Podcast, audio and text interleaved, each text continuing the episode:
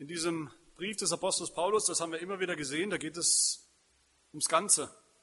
Da geht es um alles. Es geht darum, ob die Galater, ob Christen, die angefangen haben im Glauben, die angefangen haben im Evangelium, ob sie auch dabei bleiben oder ob sie irgendwann auf dem Absatz kehrt machen und rückfällig werden, zurückfallen in das, was sie vorher geglaubt und getan haben, in die alte Gesetzlichkeit, wo sie aufgrund von dem, was sie tun, ihre eigenen Werke versuchen irgendwie bei Gott anzukommen, vor Gott bestehen zu können. Und der Apostel Paulus, wir erinnern uns, der hat, der führt in diesem Brief einen, einen leidenschaftlichen Kampf. Einen Kampf um die Wahrheit, die Wahrheit des einen einzigen wahren Evangeliums, weil es kein anderes gibt, hat er gleich am Anfang gesagt.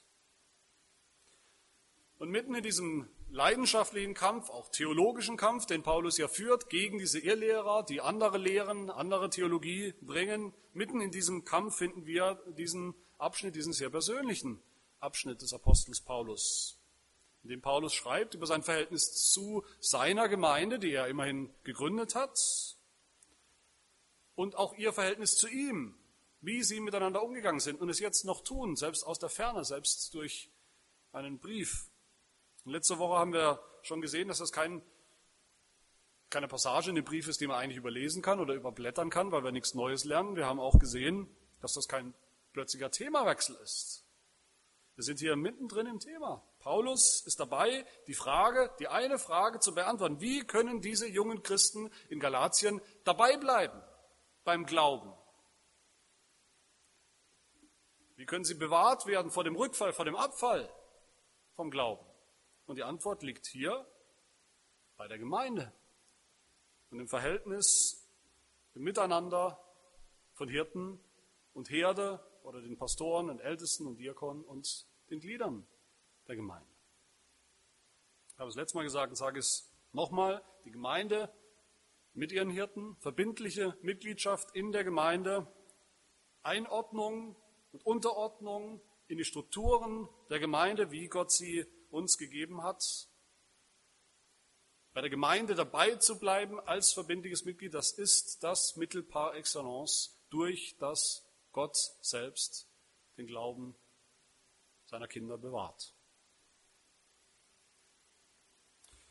Letztes Mal haben wir, wie gesagt, in Teil 1 gehört, die Seite des Pastors. Das war eine Predigt, die mich selbst sehr bewegt hat und selber natürlich mich auch angeht und, und bei mir aus dem Herzen kommt und mich auch immer noch äh, bewegt, dieses Thema, was ist die Aufgabe des Pastors gegenüber der Gemeinde. Und heute hören wir die andere Seite, die mich genauso bewegt, nämlich was hat die Gemeinde zu tun?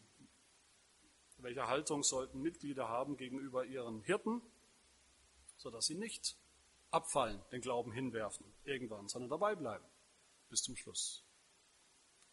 Und wir werden sehen, genau die vier Punkte, die wir letztes Mal behandelt haben in der Predigt, die, die vier Dinge, die einen wahren Pastor ausmachen, da sehen wir jetzt eigentlich dieselben vier Punkte wieder als Kehrseite. Was bedeutet das für die Gemeinde? Und deshalb will ich nochmal kurz erinnern, was, was waren die Eigenschaften eines wahren Pastors, die Paulus hier nennt? Das war erstens die Schwachheit. Paulus redet von sich selbst, dass er schwach ist. Ein wahrer Pastor ist schwach als Mensch, er ist nur ein Mensch. Er ist schwach als Sünder und er ist schwach, weil er ständig angefochten ist. Das zweite war, ein wahrer Pastor predigt das Evangelium. Nur das eine Evangelium, keine anderen Lehren. Das Evangelium, das Gott ihm anvertraut hat, das er nicht kreativ anpassen, erweitern oder verkürzen soll oder darf. Das Evangelium. Dritter Punkt, jeder wahre Pastor soll eifern. Das war der Eifer. Ein wahrer Pastor eifert aber nicht um sich selbst, seinen eigenen Dienst, seinen eigenen Namen, er eifert um die Gemeinde und für die Gemeinde. Und das Letzte, ein wahrer Pastor hat ein Ziel. Das Ziel seines Dienstes ist Christus. Dass Christus in der Gemeinde, in den Gemeindegliedern Gestalt gewinnt. Und parallel oder analog dazu sehen wir jetzt heute die, dieselben vier Punkte wieder im Blick auf die Gemeinde. Was ist die Gemeinde? Was wahre, gesunde, biblische, geistliche Gemeindeglieder ausmacht. Und deshalb fangen wir auch hier wieder an mit dem ersten Punkt, mit der Schwachheit. Ein gesundes Gemeindeglied Gemeindeglied, das auf einem guten Weg ist, dem Weg des, des Wachstums, auf einem Weg des geistlichen Wachstums, so ein Gemeindeglied hat Geduld mit der Schwachheit seines Pastors. Paulus war schwach als Pastor, das sagt er uns immer wieder, das sagt er hier auch sehr deutlich. Paulus war schwach als Pastor. Und wenn Paulus schon schwach war als Pastor, wie schwach sind dann alle anderen Pastoren seither? Wie schwach bin ich dann? Im Vergleich. Der biblische Anspruch für den, Pastor, den Pastorendienst, der Maßstab für einen Pastor, den er zu erfüllen hat, nach dem Wort Gottes ist so hoch, dass jeder Pastor im Grund jeden Tag aufstehen muss, jeden Tag neu in den Spiegel schauen muss und mit Paulus ausrufen muss, wer ist hierzu tüchtig? Ich bestimmt nicht. Das sind Tatsachen, das ist die Realität. Das ist zunächst einfach so. Und das ist eine Zumutung, eine Zumutung für die Gemeinde, für jede Gemeinde, dass das so ist. Gott mutet uns zu, Gott mutet uns allen zu, dass wir unser ganzes christliches Leben lang, unser ganzes Glaubensleben lang es mit schwachen Hirten und Pastoren zu tun haben, die sicher alles andere sind als perfekt, als vollkommen, alles andere sind als sündlos.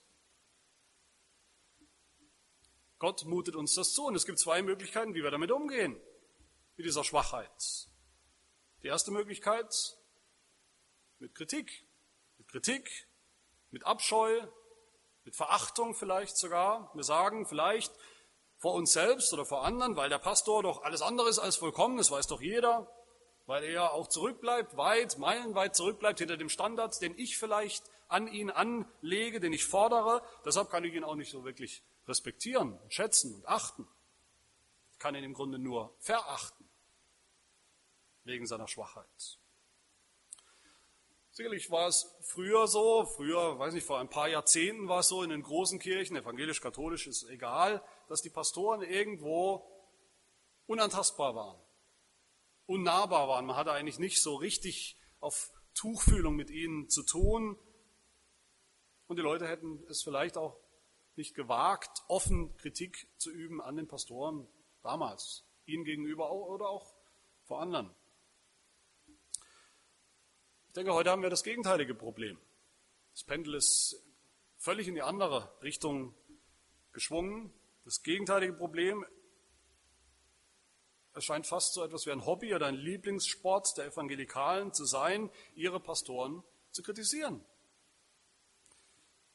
Sich lustig zu machen, sie und ihr Amt, ihre Aufgabe klein zu reden, klein zu machen, ohne Scham, ohne Hemmung. Und wenn man das tut, wenn man die Predigten des Pastors kritisiert, wenn man seinen Dienst, wenn man seine Seelsorge, wenn man das kritisiert, dann gibt man sich sogar noch den Anschein, man wäre besonders reif und geistlich und theologisch gebildet, dass man sogar den Pastor und seine Predigten kritisiert, kritisieren kann. Es ist anscheinend so, dass in dem Denken der meisten Christen oder von vielen Christen es rein gar nichts mit dem Evangelium zu tun hat, wie wir mit dem Pastor, mit den Hirten der Gemeinde umgehen. Das ist ein völlig anderes Thema. Das hat mit dem Evangelium im Denken der meisten nichts zu tun. Das ist die eine Möglichkeit. Die andere Möglichkeit, mit der Schwachheit des Pastors umzugehen, ist, dass wir mit dieser Schwachheit Geduld haben. Dass wir uns natürlich